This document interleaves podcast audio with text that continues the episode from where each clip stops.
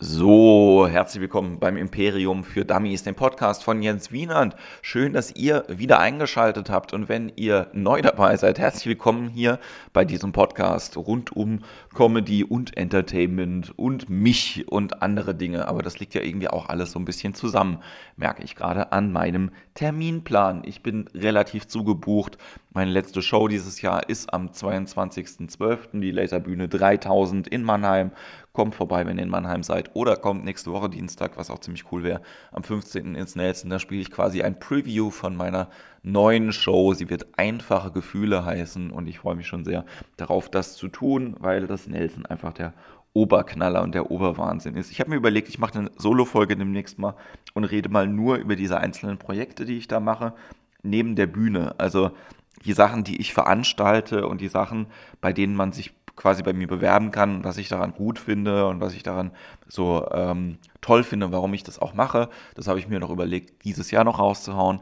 Aber heute, bei dieser Folge, konnte ich äh, jemanden, ja, es ist ja kein Interview, ich konnte mich mit jemandem unterhalten und auf dieses Gespräch habe ich mich gefreut, seitdem ich gewusst habe, dass es klappt. Und das Lustige ist, ihm ging es genauso. Heute, der Gast in der Folge ist Maxi Stettenbauer. Ich habe es ihm nach dem Gespräch noch ähm, gesagt, er ist einer der besten Stand-Ups-Comedians, wenn nicht der beste Stand-Up-Comedian aktuell in Deutschland, einfach weil er die Cojones hat, äh, diesen Beruf auszuüben und wir reden sehr, sehr viel über den Beruf und die äh, Künstleridentität von ihm, aber auch von mir und es hat mir sehr, sehr viel Spaß gemacht. Wenn ihr äh, bis jetzt keine Stettentime-Follower seid, hört zumindest mal irgendwie rein bei Stettentime, wenn ihr bis jetzt Imperium für Dummies noch nicht gehört habt.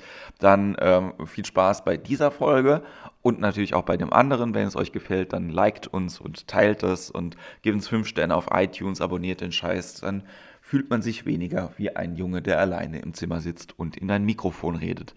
Das äh, würde mich sehr, sehr freuen. Ich laber gar nicht mehr viel rum. Wir haben sehr, sehr, sehr lange geredet. Deswegen wünsche ich euch heute viel Spaß und äh, ja, in diesem Sinne eine weihnachtliche Adventszeit mit äh, der heutigen Folge vom Imperium für Dummies.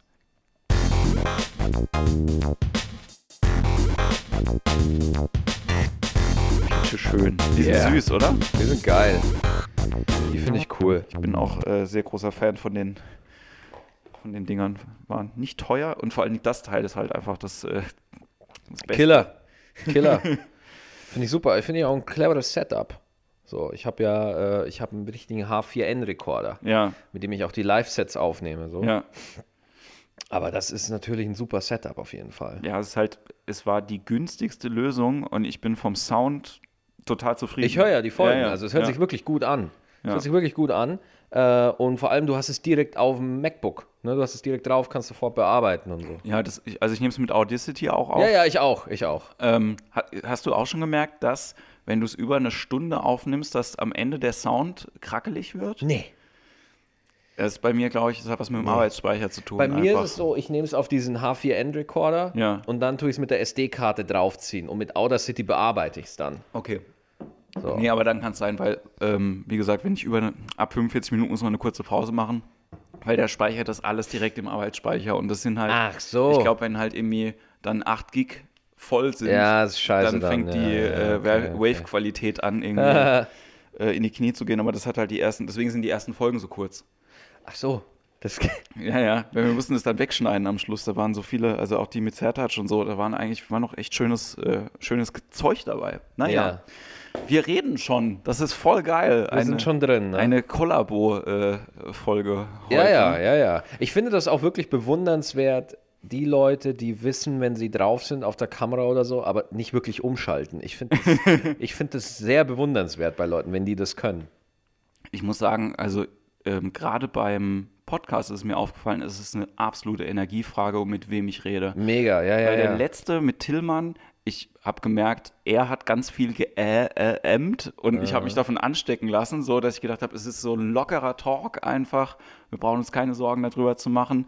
Und ich höre es jetzt auch nicht schlimm raus, ja. Aber im Gegensatz zu anderen Gesprächen, bei dir zum Beispiel höre ich das so gut wie nie.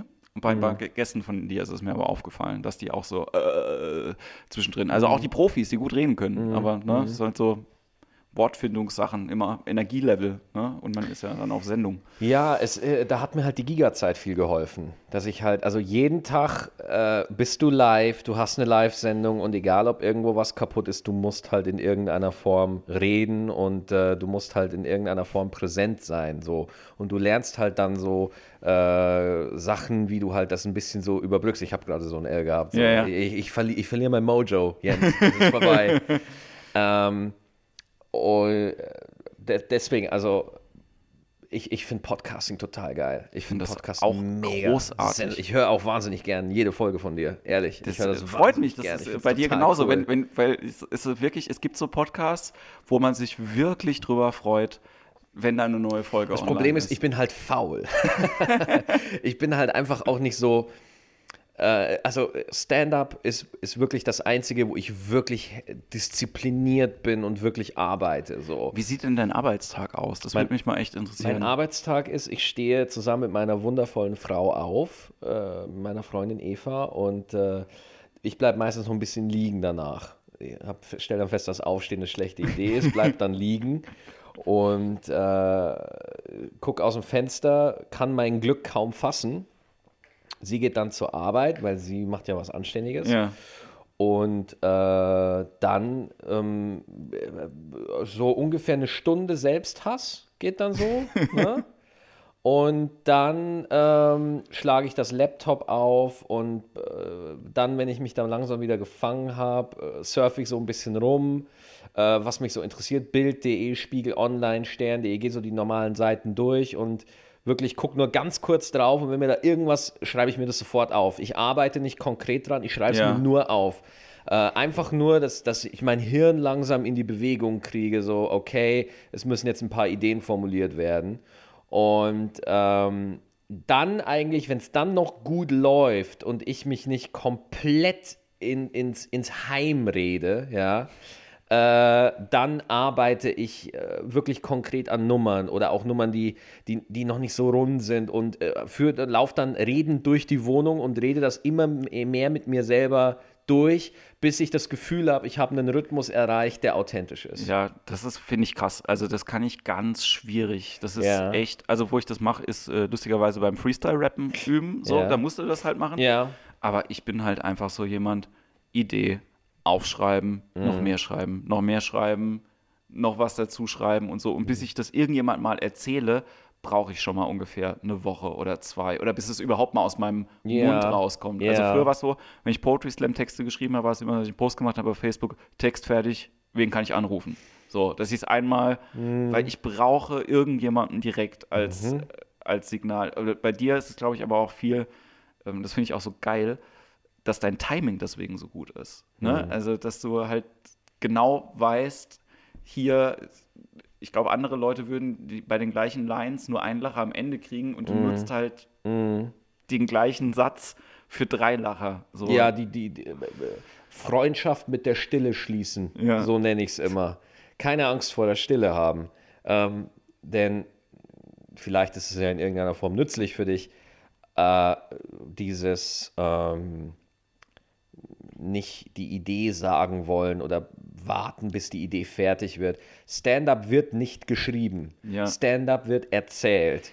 Das Papier oder was wie es das ist für mich nur Struktur. Ich gucke auf dem Papier nur, sind Sätze zu lang, sind Füllsätze drin so, aber manchmal, wie heute im ersten Set zum Beispiel, blockiere ich mich selber so stark und bin so verzweifelt, dass ich wirklich einfach mit einer Idee auf die Bühne gehe und einfach sterbe und einfach merke, okay, ich, ich merke, wie ich das Publikum verliere, aber ich brauche jetzt diesen kalten Eimer Wasser über den Kopf, Ja. damit ich rauskomme, damit ich wach werde aus meinen eigenen Zweifeln und aus meinen äh, Ängsten, ja, Ja. dass ich einfach über, okay, ich habe gerade, ich habe gerade ein scheiß Set gespielt und ich habe es überlebt und mir geht es immer noch gut und jetzt kann ich konkret wirklich wieder arbeiten. Ja.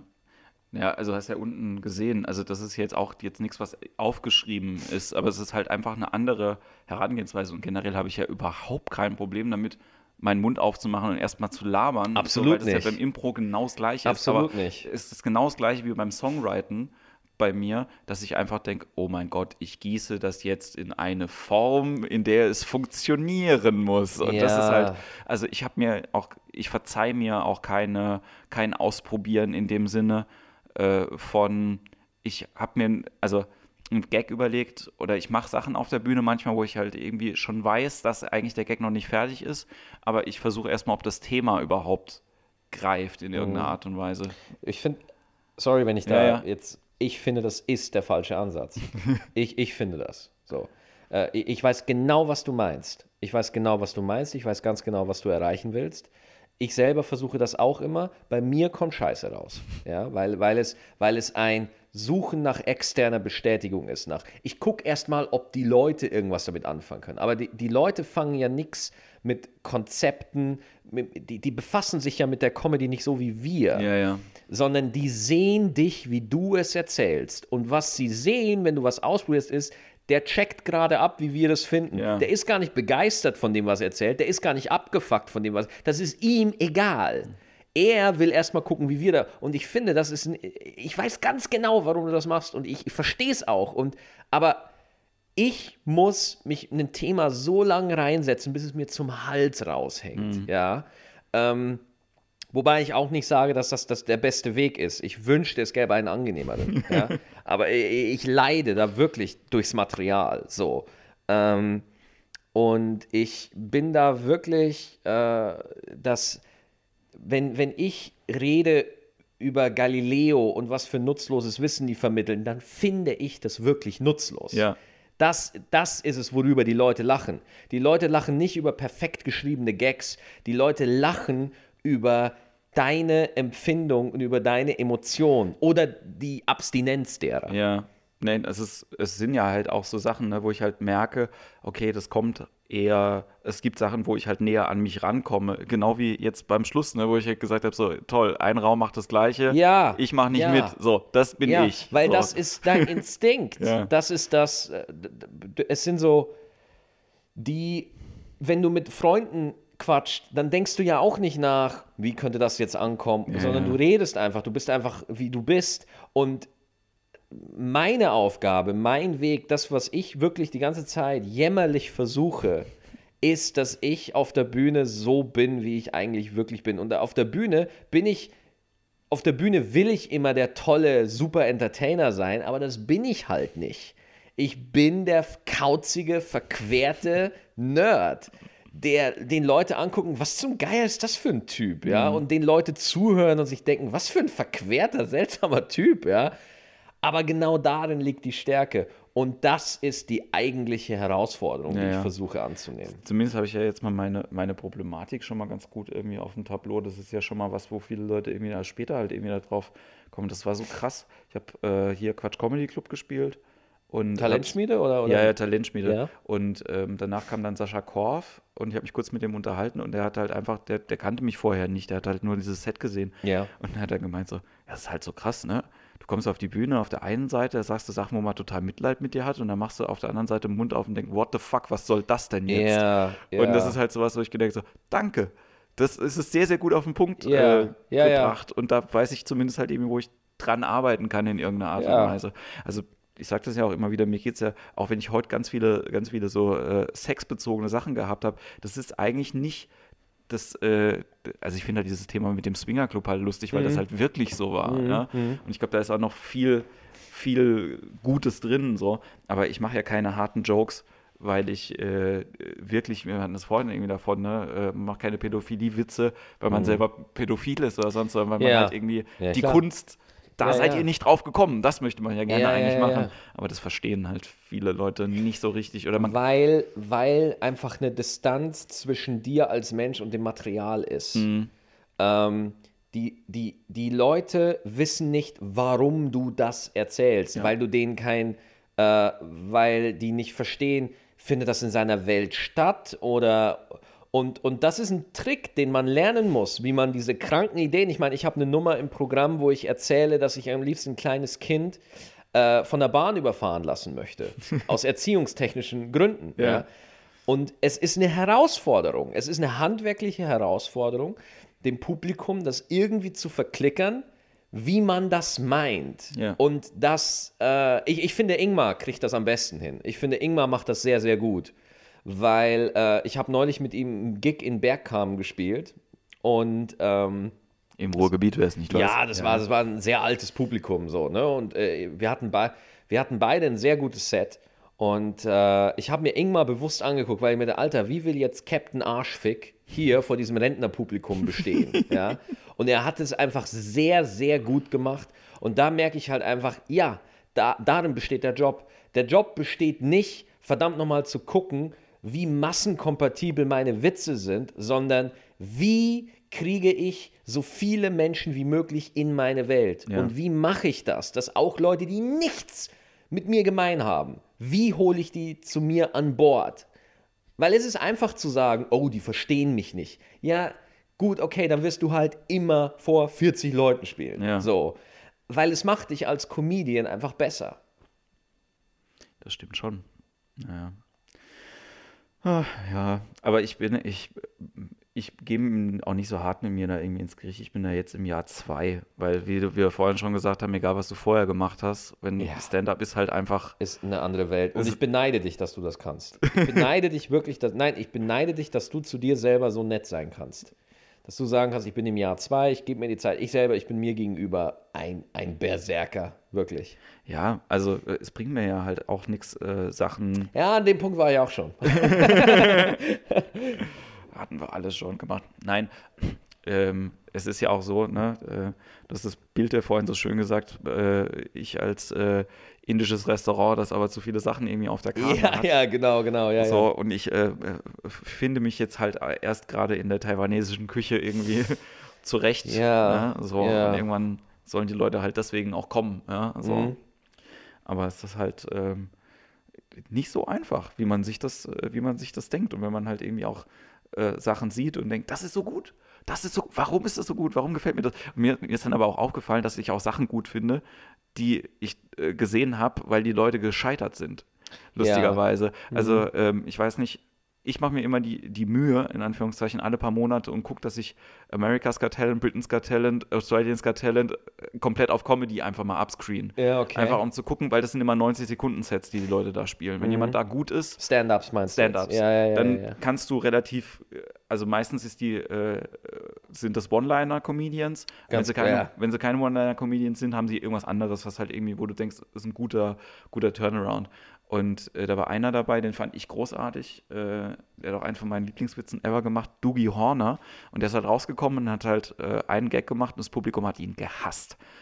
Gehasst, wirklich. Die, sind, die haben geboot und so. Und ist natürlich auch zusammengeschnitten und so. Aber er hat es dann geschafft, dass, als er fertig war, innerhalb von 60 Sekunden die Leute aufgestanden sind und applaudiert haben. Und ich denke so, was, was ist da jetzt gerade passiert? Das ist so großartig. Und, äh, und aber diesen ersten Gag, den er gemacht hat, wo die Leute geboot haben, das ist sowas, den fand ich gut. Den hätte ich wahrscheinlich genauso gerne gemacht. So. Ja, ja. Und ähm, ich glaube, das ist halt auch immer so eine Wahrnehmung, so von wegen, was kann ich denn selber überhaupt erreichen und was sind denn meine Ziele und ähm, ja, und ich glaube, die sehen halt irgendwie bei dir sehr unterschiedlich aus als meine. So, also ich äh, habe nicht unbedingt den, ich würde das auch machen, ja, in einer großen Halle alleine, äh, alleine Ja, spielen und Comedy ja, machen. ja. Aber es ist, ähm, glaube ich, für mich nur ein weiterer Baustein in der, in der Systematik oder im, in dem, was ich insgesamt gerne machen möchte. Also, also ähm, aber ich finde das auch okay, weil es gibt ja auch halt irgendwie Leute wie Bob Odenkirk zum Beispiel hier, äh, Mhm. ja. Der wahnsinnig, wahn, ich finde den gut auf der Bühne. Er liest halt vom Zettel ab, so und er hat bei seinem letzten Solo zu dem äh, auch gemeint, so guck genau zu, so gut kannst du werden, wenn du es zweimal im Jahr machst. So. also das heißt, er könnte das halt bestimmt noch besser machen, aber der ist halt auch ein witziger Schauspieler. Er hat die neue Comedy-Show halt irgendwie da bei Netflix Ja. und hat halt einfach sacke viele Projekte, so die alle irgendwas mit Medien zu tun haben. Und bei mir sind es ja, Du bist auch viel unterwegs. Du hast ja auch viel zu tun. Du machst ja auch ich viel. mache viel, ja. Ja. Und es ist immer noch nicht alles da, wo es gerne, äh, also wo ich es gerne hätte, aber das, glaube ich, fängt jetzt an, in die richtigen Bahnen zu rutschen. So, also, und was die Relevanz und die Medienwirksamkeit und sowas zu tun hat, da mache ich mir im Moment auch keinen Kopf Who gives a fuck? Wen interessiert das? Ist doch absolut scheißegal. Nein, das ist absolut. Ähm, die, die Relevanz entsteht dadurch, dass du es machst. Ja. Na? Also das, das ist die Relevanz.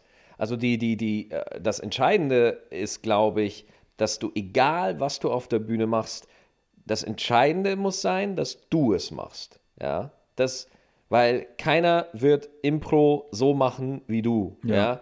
Das, das ist ja das eigentliche, wo, wo ich denke, wo das Ziel ist, als Performer generell, dass alles, was du machst, so bei dir ist, dass es einzigartig ist. Das, das glaube ich, ist das Endziel.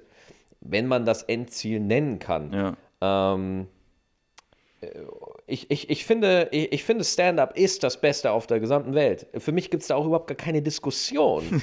da diskutiere ich auch nicht drüber. Ja. Ähm, ich. So. Äh, und äh, und äh, mir, mir tut es. Der Grund, warum ich mich da auch so reinhänge in Stand-up, ist, weil Stand-up es verdient hat, dass man es gut macht. Mhm. So. Äh, du gehst heute als Stand-up-Comedian auf die Bühne und du stehst Du machst eine Kunstform, die von Leuten gemacht wurde wie George Carlin oder Richard Pryor. Mhm. Das sind unsere Mozarts, das sind unsere Beethovens, okay? Wenn du heute auf, wie kannst du nicht versuchen, dem nachzueifern? Das finde ich ja so krass. Ja. Das finde ich so krass, wenn man da einfach sagt so, oh ja, ich, ich, ich äh, gehe einfach hoch und, und ich erzähle Witze und so und äh, oh, Hauptsache die Leute lachen. Das finde ich so schlimm, diesen Satz. Mhm. Hauptsache die Leute lachen. Bist du ein identitätsloses Stück Fleisch oder was? Hast du keine eigenen Träume oder Wünsche oder so? Ja. Hauptsache die Leute lachen. Ja, okay, gut. Nee, das stimmt schon. Also das, das Ding ist ja auch, dass man, also es ist so eine junge Kunstform auch, ne? Absolut. Auch Also- wenn man Amerika mit reinnimmt. Im Vergleich zu Jazz ist es wirklich, es Im, ist Im Vergleich zu, äh, allem. Zu, zu allem. Also Es wenn ist man sich jung. überlegt, wie, wie, wie alt auch Theater äh, Ja. an sich ist, Ja. ne? oder äh, äh, der, das Liebeslied oder andere Mhm. Kunstformen, ne? wo man halt irgendwie wirklich gucken kann, wie geht es weiter vor, weil der, ähm, klar gab es Hofnarren, ja, so, klar. ähm, aber die wurden halt auch oft umgebracht. So. Exakt. Exakt. Ja. Aber ich, das wäre, das war mal irgendwann so eine Idee für, ein, für so Character-Comedy, einen Hofner zu spielen, der auf seinen Job eigentlich keinen Bock hat. Ja. Ja. Ich glaube, niemand, kein Hofner der Welt hatte jemals wirklich Bock drauf. So. Alter, wenn, wenn du Hofner bist, ey, jeder Witz ist wirklich ein Test. Aber hallo. So, da muss der König nur einmal sagen, das fand ich, ähm, den Witz über die Pegida fand ich jetzt nicht gut. Ne? Und dann bist du geköpft einfach. Ne? König der Sachsen. Ja, ja. Nein, das, ähm, aber wie gesagt, in so einer jungen, ähm, in so einer jungen Kunstform glaube ich eben, dass noch ganz viele Sachen möglich sind. Also gerade Ja, äh, und vor klar. allen Dingen, dass, dass jetzt auch Leute raffen halt irgendwie mit Hilfe von diesem wunderschönen äh, Kasten, wo man halt wirklich alle Medieninhalte weltweit einfach relativ Mhm. schnell zustande kriegt, ja, in der Zeit von Otto, als der halt irgendwie auf Tour gegangen ist und hat halt das erste Woody Allen-Programm einfach übersetzen lassen und hat es gespielt, hat es ja keinen interessiert, weil woher sollten die es kennen, ja? Heutzutage, wenn du sowas machen würdest, würde man dann halt irgendwie sagen so, naja, ist halt, ist schon okay, ja, aber ist halt komplett abgeschrieben, so von den Ja. Leuten. Das, ist, das Bewusstsein ist aber auch beim Publikum nicht da. Ich meine, dem Publikum ist es ja auch egal, Ja. ob etwas geklaut ist oder nicht. Äh, aber äh, wen interessiert, was das Publikum denkt? Also, w- ohne Witz, wo, wo hat das Publikum Ahnung? Ja. Wo die, das Publikum sieht etwas und sagt für sich individuell, gefällt es mir oder gefällt es mir nicht. Das ist das Einzige, was das Publikum letztendlich sagt. Ja, es ist unsere Aufgabe, mit originellen Sachen um die Ecke zu kommen, äh, auf die man vielleicht nicht kommt oder die, die halt einfach gut sind. Ja, hinter Sachen, die wir hinter denen wir stehen können. So. Ähm, Deswegen, ich, ich, ich finde Stand-up in Deutschland, und es ist auch so witzig, dass ich das wahrscheinlich sage, äh, zu verkopft. ich finde es generell zu verkopft. Ich glaube aber, ich glaube wirklich, dass, dass es dann Leute wie mich dann auch braucht, die es einfach überanalysieren, die da einfach zu viel Gedanken drüber machen. So. Ja, genauso, also was, was du halt bei, bei Stand-Up machst, ich habe lustigerweise ähm, bei Impro jetzt auch, weil ich so einen Jahreskurs im Moment gebe mit den Inhalten, die wir in Chicago gelernt haben. Ja. Und da ist es halt so, ich bin halt so krass analytisch geworden, was halt Absolut. irgendwie Spielen von Leuten irgendwie angeht. So. Ja. Ich glaube nicht, dass ich selber immer ein besserer Spieler bin als die auf der Bühne, aber ich kann genau zugucken, so wie ein Regisseur halt irgendwie sagen, ihr habt keinen Connection zwischeneinander, ihr habt euch nicht angeguckt, da ist kein Gefühl, da ist keine Emotion halt irgendwie drin. Mhm. Ähm, macht das und das, antworte mit, mit dem Satz anfangen und dann guck, wo es irgendwie weitergeht. Also all solche Sachen. Und ich habe es gemerkt, als ich mit äh, meiner Kollegin, mit der ich in, äh, in den USA war, Tabea, jetzt einen Kurs zusammen gemacht hat, weil sie die ganze Zeit gedacht hat, so, ich bin ja die Spaßbeauftragte, habt erstmal Spaß irgendwie dabei und ich sitze halt irgendwie so dabei, so, Stimmt, das habe ich vergessen. Die letzten Okay. sechs Wochen, habt Spaß. Ja. So, es, geht Ja, nicht ja, um Regeln zu befolgen, sondern Genau, genau. Das, das ist oft, das denke ich mir auch so, Alter, mach dir doch nicht in den Kopf, ob die Punchline jetzt zu viele Silben hat. Erzähl sie doch einfach. Ja. Erzähl sie doch einfach so, wie du sie erzählen würdest. So. Äh, Deswegen, manchmal bin ich so verkopft und so in der Sackgasse, dass ich wirklich einfach hochgehe und irgendwas erzähle. Irgendwas, scheißegal. Einfach nur, dass ich wach werde, dass ich mich wieder raushole aus, aus dem um sich selber kreisen. So.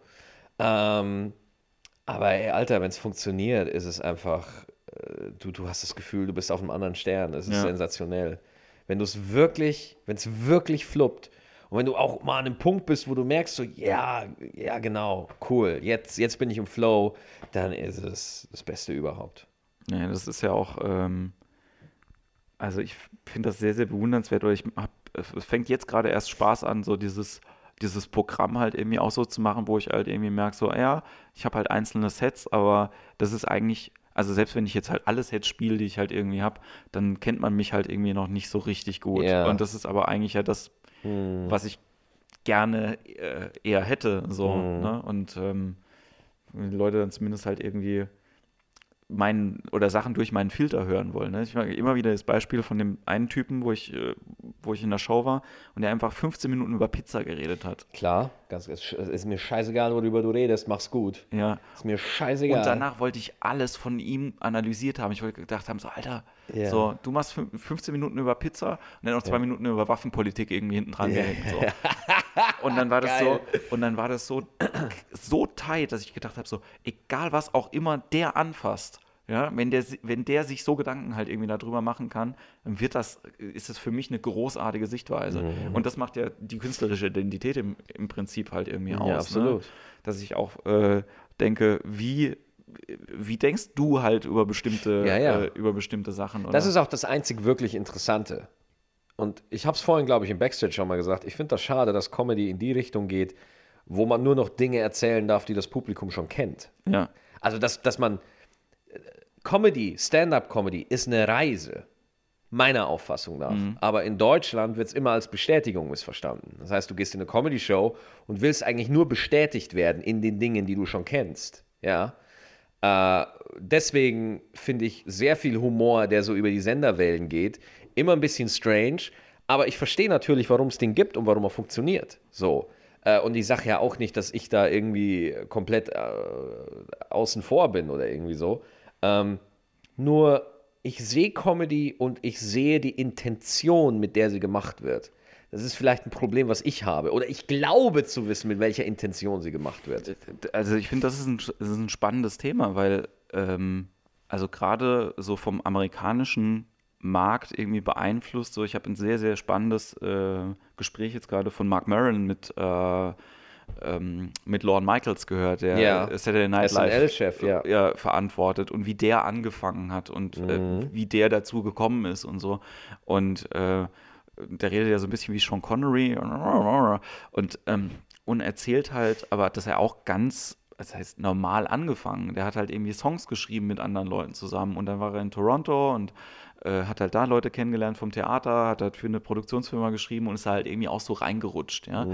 Ähm, der hat auch nicht den Plan gehabt, ey, wir machen einfach die bahnbrechendste äh, Comedy-Show, weil es gab vorher schon Comedy-Shows. Der hatte vorher zwei andere, ich weiß die Namen leider, äh, leider nicht, äh, Hello Dolly war die eine oder wie auch immer. Weiß ich, keine Ahnung. Wurscht. Also auf jeden Fall, das waren halt insgesamt, hatten die, äh, also diese beiden Sendungen hatten halt jeweils 40 Millionen Zuschauer in den USA. What the fuck, Alter, das sind so.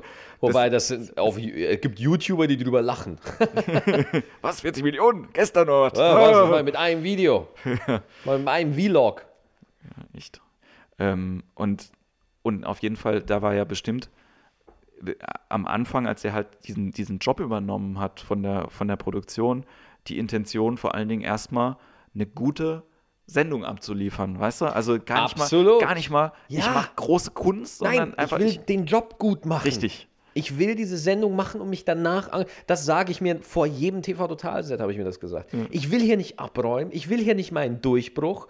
Ich will hier nicht gemocht werden. Ich will, dass ich ein Set abliefer, wo ich danach denke, das war den Umständen entsprechend gut. Das Beste, was ich, Ich da fand rausholen das so kann. krass jetzt auch, also ich bin froh, dass ich das persönlich jetzt nochmal sagen kann, ähm, dass du sowas Aktuelles wie den Edeka-Spot da gemacht hast. Ich, ich, ja, so geil, weil andere Leute so hätten sich das nicht getraut irgendwie, was, was gerade mal maximal vier Tage alt sein kann, halt irgendwie dann da zu machen. Ich so. kann dir die Geschichte erzählen, Ja. wie das entstanden ist. Am Tag davor, weil bei TV Total, äh, ich bin TV Total, ich habe viel zu verdanken. So. ja, Äh, ich habe da die Beziehung mit TV Total gehabt, die rufen zwei Tage vorher an oder einen Tag vorher, fragen, ob ich Zeit habe. Ich sage ja und dann trete ich da auf. Ich muss, manchmal muss ich nicht mal einen Text hinschicken oder so. Okay. Beim Soundcheck sehen die dann, was ich mache. Und ich habe die Anfrage gekriegt. Ich glaube, ich weiß jetzt nicht mehr genau, wie es war. Ich glaube, am Dienstag habe ich einen Anruf gekriegt, am Mittwoch war die Aufzeichnung so. Und äh, dann äh, saß ich abends auf der Couch und Eva meinte so zu mir, weißt du, Maxi, wenn ich ein abgewichster Stand-Upper wäre, so, so hat sie angefangen, wenn ich ein abgewichster Stand-Upper wäre, dann würde ich was über den Edeka-Spot machen. Ja. Da habe ich gesagt, so, äh, wie ich halt so bin, ja, ich bin halt auch einer, der, äh, der sich selber als menschlichen Spam begreift, ja, einfach als überflüssig, ja. Ähm, und na, das ist, nee, nee, nee, nee, nee, nee, lass mich in Ruhe, nee, ich will scheiße drauf sein, geh weg. Und dann hat sie gesagt, guck dir diesen Spot an und fang an. Und dann habe ich, hab ich mir diesen Spot angeguckt und sie hat Gott sei Dank nicht locker gelassen. Und ich fand diesen Spot so absurd, ja. Ich war natürlich emotional begriff, ergriffen und so, aber ich, Alter, der Typ täuscht seinen Tod vor und alle so, oh ja, ist so schön und so. Und dann habe ich halt angefangen, habe ich gesagt, okay, ich muss jetzt mit mir im Reinen sein, wenn ich das mache. Ja. Das wird kein rundgespieltes Set, das wird, ich probiere was bei TV Total zum ersten Mal aus. Ich habe einen Schuss, ich habe offiziell einen Schuss, ja. Aber dann bin ich halt so einfach, ich, ich zähle mir die ganzen negativen auf. Es wird, es wird, es. äh, Und dann zu sagen, fuck it. Fuck it. Scheiß drauf. Trotzdem machen. Weil, Alter, was zum Geier will ich mir noch beweisen? Ich war da neunmal. ja. Ich war da jetzt neunmal. Und das letzte, komm, ist doch egal. Geh raus und beweise dir, dass du als Comedian in irgendeiner Form die Skills hast, dass du das einigermaßen sauber ins Ziel bringst. Ja. Du wirst nicht abräumen. Du wirst nicht abräumen. Das ist einfach so Aber, und äh, das ist das, wovor ich dir den Hut äh, ziehe, weil du es auch vorher schon gesagt hast, du hast einfach den Job gut gemacht. ja! Ja. Mehr, weißt du, und, und das, das ist einfach, äh, ich finde, das, das ist ein Ziel, das man haben kann. Ich finde diese Großillusion, wo willst du denn mal hin? Ah, du musst doch in die Stadien wollen. Oder, ich finde das sehr leer. Ich empfinde das als sehr Ich- leer. Ich habe mir das neulich mal überlegt, wenn man das, also wenn man äh, dieses, wie wir Kollegen miteinander reden oder wie andere Kollegen manchmal darüber reden, wie das halt ist mit den Zielen und Stadien und sowas, wenn normale Menschen genauso wären, Das wär ja wäre so. schlimm einfach. ja, ja. So, was, du arbeitest bei einer ganz normalen Bank hier auf dem. Dorf, das geht doch nicht. du willst doch auch mal Chef der Allianz Ich werden. wollte gerade sagen, du musst noch nach Frankfurt. Was noch nicht in Frankfurt, Mann. Ja, also, genau. Das, und, und, man, und man spricht den Leuten ab, dass sie glücklich wären, auch mit dem, was sie da machen, weil sie Richtig. den Job gut machen. Richtig, richtig. So, und das ist halt sowas, wo ich, wo ich denke, so, naja, also es kommt doch, also das klingt jetzt vielleicht sehr hippie-mäßig, ne? Aber im Endeffekt, ich merke das ja selber, ich hatte mit 26 schon eine Überarbeitung, ich brauche das nicht irgendwie nochmal. Und es kommt, shit, äh, kommt auf Work-Life-Balance an. So. Und, und ich ähm, glaube halt irgendwie auch, dass, dass es viele Leute gibt, die machen das und sind nicht glücklich halt irgendwie. So. Also wenn Und du da kenne ich einige. und, und wenn du schon quasi äh, in, in äh, häufigen Selbstzweifeln halt irgendwie äh, bist, die du mit dir selber irgendwie ausfichst und mit deiner Freundin und wenn du das halt irgendwie auch Leuten erzählst, dann will ich gar nicht wissen, wie das manchmal bei Leuten auch ist, Nee, die, da- das musst die, du- die, lass mich kurz fertig reden, Ja, bitte. die ähm, nicht so hart daran gearbeitet haben. Das Mhm. meine ich.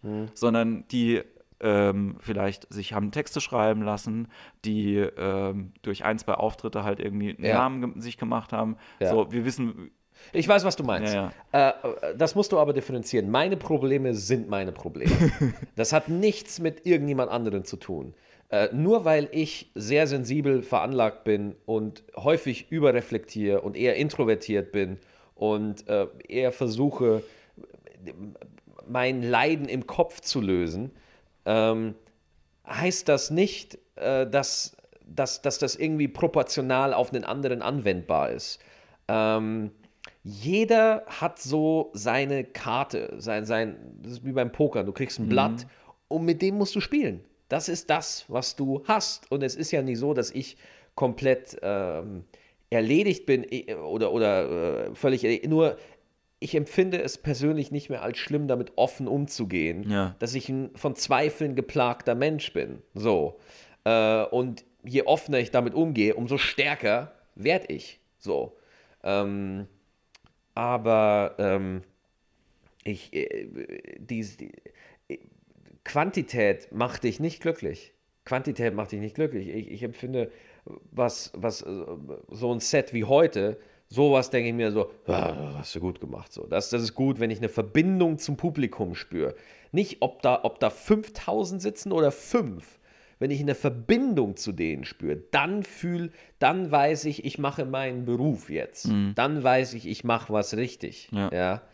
Ähm, deswegen dieses, äh, dieses ganze Gelaber, ich, bin- ich bin ein sehr perfektionistisch veranlagter Mensch und ich will es immer perfekt machen und immer gut machen.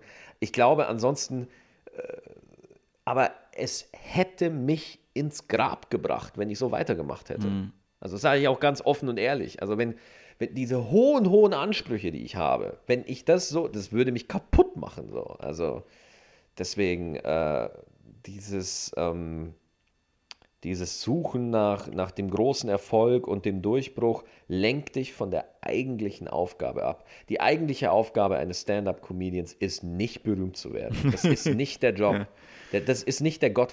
Dein Job als Künstler ist es, deine Farbe so klar wie möglich zum Strahlen zu bringen, wie es geht. Das ist der verfickte Job. Nicht irgendwie gucken, dass da fünf Millionen Leute Tickets kaufen oder Ja. so. Ich glaube, das sind Nebenprodukte von guter Arbeit. Glaube ich. Ja. Ich glaube, das beste Marketing für einen Comedian ist nicht ein scheiß äh, Alleinstellungsmerkmal oder ein fucking Image, sondern das ist ein geiles Programm. Wenn, Ein geiler Stand-up ist ein super Marketing-Tool. Ich glaube, das trägt, das funktioniert. Aber es ist auch nur meine idealistische, verträumte Welt. So.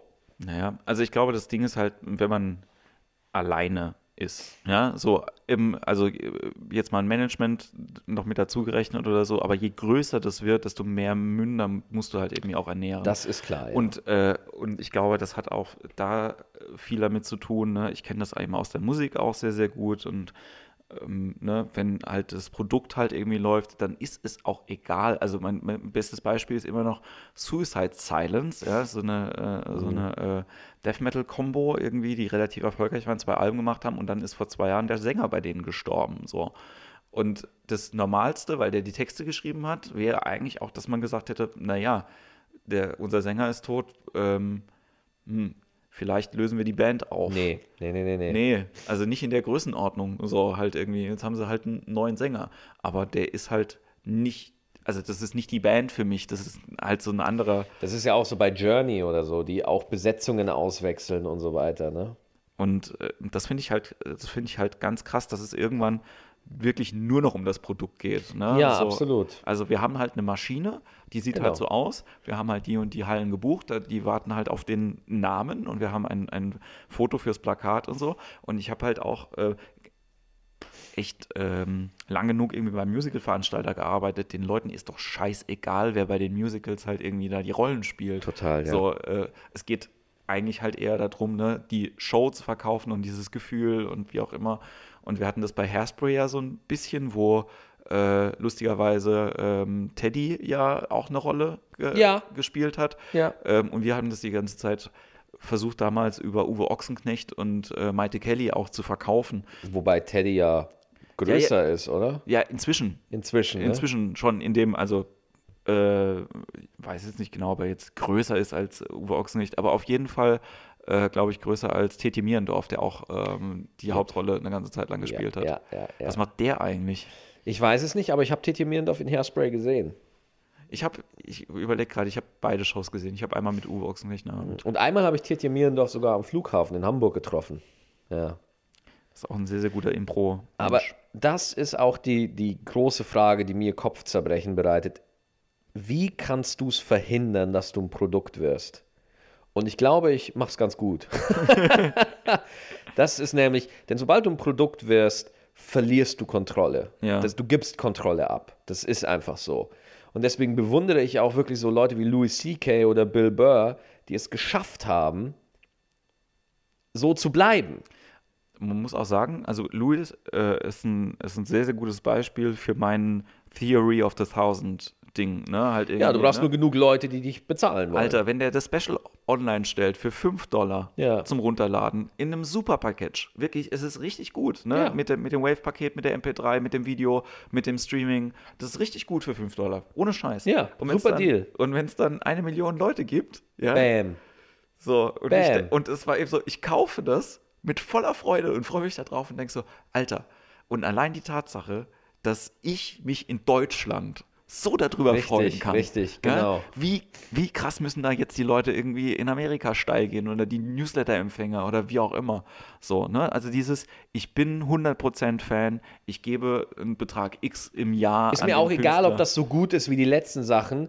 Ich finde es einfach geil. Ich finde es, äh, das ist auch nicht. Und es ist auch, es, es ist halt unterstützenswert. Das ja, ist halt auch so der absolut, Punkt. ne? Also, absolut. Wenn, wenn es ähm, Künstler geben würde, wo ich halt irgendwie wüsste, es gibt jetzt nicht unbedingt ein Produkt, das ich halt irgendwie kaufen kann. Das ist ein Grund, warum ich mir früher auf Hardcore-Konzerten immer T-Shirts gekauft habe von den Bands. Ich fand Klar. jetzt die Musik nicht so geil unbedingt, aber ich Ja. habe gedacht so, Alter, so, ihr wart jetzt da, ihr habt eine geile Show gespielt, so, ich höre es mir wahrscheinlich nicht nochmal an, aber ich will zumindest einen Zehner da lassen und dann Mhm. nehme ich ein T-Shirt mit, so. Und äh, das ist halt so eine, so eine Mentalität, wo halt schön wäre, wenn es die auch woanders geben Ja. würde, aber das ist halt irgendwie bei, Comedy, du hast halt dann eine DVD oder dann schreibst du ein Buch über, äh, über deinen Programmtitel, wo andere Inhalte drin sind und es bringt aber halt auch nichts so. Es ist so, äh, ich kann das ganz, ich kann das gar nicht, mich dann auch nochmal hinstellen und Sachen verkaufen. Ich kann das nicht, deswegen mache ich es auch nicht. Mein Management ist auch schon sauer auf mich, weil ich die DVD nicht verkaufe danach. Also, aber ich kann da, ich kann mich da einfach nicht guten Gewissens hinstellen. Ey, du hast gerade 20 Euro für eine Show von mir bezahlt, gib mir nochmal 15 Euro für eine DVD. Ich kann das nicht. Ich kann mich da nicht hinstellen und nochmal Geld verlangen. Ich kann, ich kriege das nicht hin. Also ich finde, das, äh, das ehrt dich sehr, aber man sollte das, ähm, ich bin älter, Ja. das kommt ähm, irgendwann mal, aber das ist der Grund, warum ich zum Beispiel, also mit dieser Geldthematik ähm, bei Veranstaltungen, ich bin manchmal einfach auch genervt vom Publikum ne? und von den, von den Argumenten, die man dann irgendwie hat. Also äh, deswegen sitzt bei mir auch immer jemand an der Kasse. So, auch wenn ich das manchmal selber machen könnte, aber muss ich auch ehrlich gesagt nicht. Aber ich kann das nicht. Ich kann nicht, wenn irgendjemand kommt, es kostet 5 Euro und fragt, gibt es Studentenrabatt? So, da Ja. flipp ich halt Ja, aus. ja, so. weißt du, das ist so die andere Seite von der Medaille. Ja. Das so, ähm, das eine ist halt irgendwie Leute, die sowieso schon viel bezahlt haben für einen Abend, dann nochmal halt irgendwie zu schröpfen. Mhm. Ne, das ist so wie, geh auf ein Slipknot-Konzert und dann äh, kostet das Bandana dann noch mal 15 Euro Ja, und ja, das klar. Unterhemd 25, so. Ähm, aber das ist ja bei der Comedy nicht so. Also die Frage wäre halt eher so, ähm, finden, gibt es andere Produkte, die man halt irgendwie, äh, die man mitnehmen kann. Ja? Also ich glaube halt, äh, gutes Beispiel finde ich auch das, darf er das T-Shirt? Ja? Mhm. Das ist kein schönes T-Shirt. Das ist einfach nur. Ich habe es nicht gesehen. Ich es, Ahnung, da steht einfach nur aussieht. Hashtag darf er das. So, Okay. fertig. Und das ist das Logo von Kristall halt irgendwie Mhm. drauf. Abgesehen davon, dass ich mir auch, glaube ich, von fast keinem Comedian ein T-Shirt anziehen würde. So. So, so, da sind wir schon mal dabei. Also, äh, ich glaube, das Einzige, da bin ich auch wieder puristisch und, und da äh, werden jetzt auch viele zuhören und sich denken so, ich glaube nicht an Merchandise. Ich glaube da einfach nicht dran. Ich hatte einen Talk mit Mario Barth. Ich war bei ihm in der Sendung Ja. und ich habe mit dem gesprochen. Und der hat mir das alles vorgerechnet. Und der hat einen unfassbaren Erfolg mit Merchandise. So, Wobei die Sprüche von ihm auch wirklich gut sind auf dem Ja. T-Shirt und so. Und ich kann mir vorstellen, dass Leute das gerne. So, ich kann, ich, ich sehe absolut den wirtschaftlichen Effekt. Ich sehe den. Ich sehe den absolut. Ich glaube aber einfach nicht dran. Ich glaube einfach nicht daran, dass Leute sich damit gerne zeigen wollen. Der Unterschied zu Band-Merchandise ist, glaube ich, die persönliche Identifizierung damit. Ja. Wenn ich ein Band-T-Shirt anhab, ja, oder hier, das hier ist von der Skateboard-Marke, so, Mhm. da habe ich eine Sympathie halt irgendwie dazu, ohne quasi sagen zu müssen. Also ich hatte auch Phasen, wo ich halt irgendwie wirklich die Bands abgöttisch geliebt habe, wo ich das T-Shirt Mhm. halt irgendwie da habe. Und ähm, du brauchst aber dieses, äh, diese Form von Commitment, ja, dass du halt irgendwie sagst, ich bin so überzeugt von dem Künstler XY, dass ich ja auch noch, du läufst Werbung. Ja, ganz Für- genau. für ganz genau, diese- für ganz diese Menschen. Aber weißt du was? Und, und das, da sind wir jetzt bei einem ganz psychologisch sehr heiklen Thema. Der Grund, warum ich mich da hinste nicht hinstellen will und das machen will, ist nicht, weil ich die Leute scheiße finde oder sowas, sondern weil ich einfach nicht von meiner Arbeit überzeugt bin. Das ist der eigentliche psychologische Grund, warum ich da nicht stehen will. Weil Ja. ich einfach nicht glaube, dass ich eine gute Arbeit abliefere. So tief in mir glaube ich das. Und äh, auf der anderen Seite treibt es mich natürlich zur Exzellenz, so. Auf der anderen Seite, äh, oder zumindest dem Willen, Exzellenz zu erreichen. Auf der anderen Seite blockiert es mich und, und, und schädigt mich auch, ja. Also ich finde das so, ich finde das so krass gerade bei dir, so weil ich zum Beispiel mit meinem Namen auch so Probleme gehabt habe. So, ich habe, äh, das war ganz, ganz komisch. Ich habe erst 2009 angefangen überhaupt mit Künstlerkram, ungefähr den Zeitraum, wo wir uns kennengelernt Ja. haben, als ich, äh, als ich 2010 2009 erst. Ich Ja. dachte, du bist schon seit 15 Jahren Nee, unterwegs. ich ähm, habe 2009 meinen ersten Poetry Slam gemacht und gewonnen. So, das war auch der Anspruch. Ah ja, okay, dann irgendwie, kam das Wunderkind-Syndrom und Ja, so. genau, so ein Ja, bisschen. ja, genau. Und habe aber auch gleichzeitig halt irgendwie meinen zweiten Impro-Kurs da schon gemacht Ja, und hatte dann irgendwie die Möglichkeit, hier in der Kneipe was zu machen. So hat es angefangen. Und dann halt irgendwie KGB. Ich, ohne Witz, ich bin, ich bin Künstlern, Stand-Up-Comedians, die sagen, sie haben beim ersten Auftritt gerockt, bin ich sofort skeptisch. Sofort. das war auch, es war auch danach irgendwie ersten Poetry Slam. Nein, nein, nein, ich meine das gar nicht auf Ja, dich ja. bezogen. Ich, ich, also wenn, wenn jemand sagt, oh, ich habe voll gerockt beim ersten Mal, denke ich mir so, du hast null Ahnung, wovon du redest. Du hast, denke ich mir sofort, mein unsicheres Hirn sagt mir das dann sofort.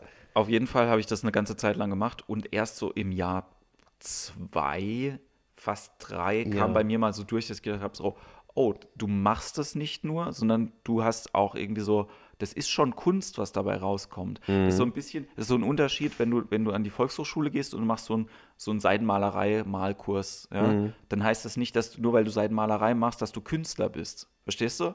So, sondern du machst halt das Handwerk und Ja. da kommt was dabei raus. Ja.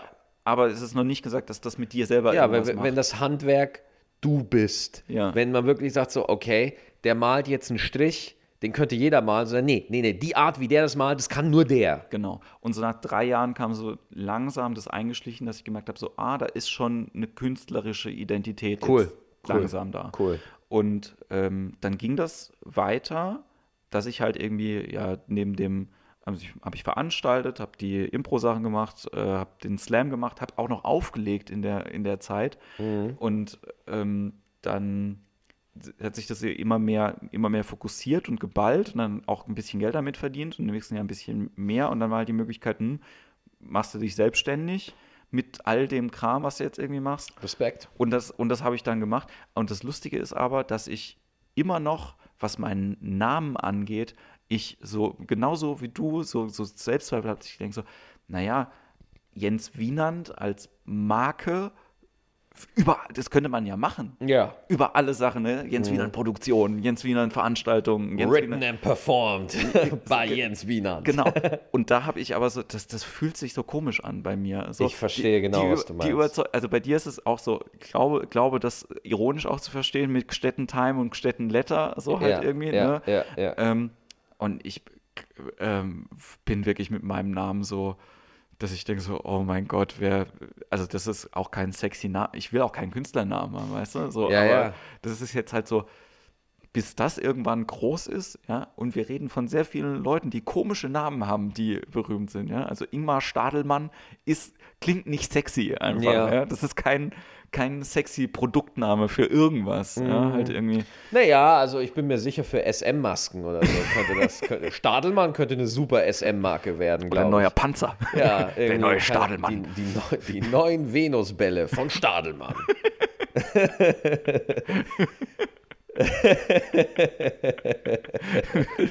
Das wäre schön. Ich finde, Ingmar ist momentan äh, einer der, eig- eigentlich einer der Besten, die momentan unterwegs sind, so glaube ich. So, wenn, wenn ich mir immer wieder alle angucke, denke ich mir immer, Ingmar ist eigentlich immer mit vorne mit dabei. Auf Der jeden liefert Fall. halt immer ab. Immer, immer, immer.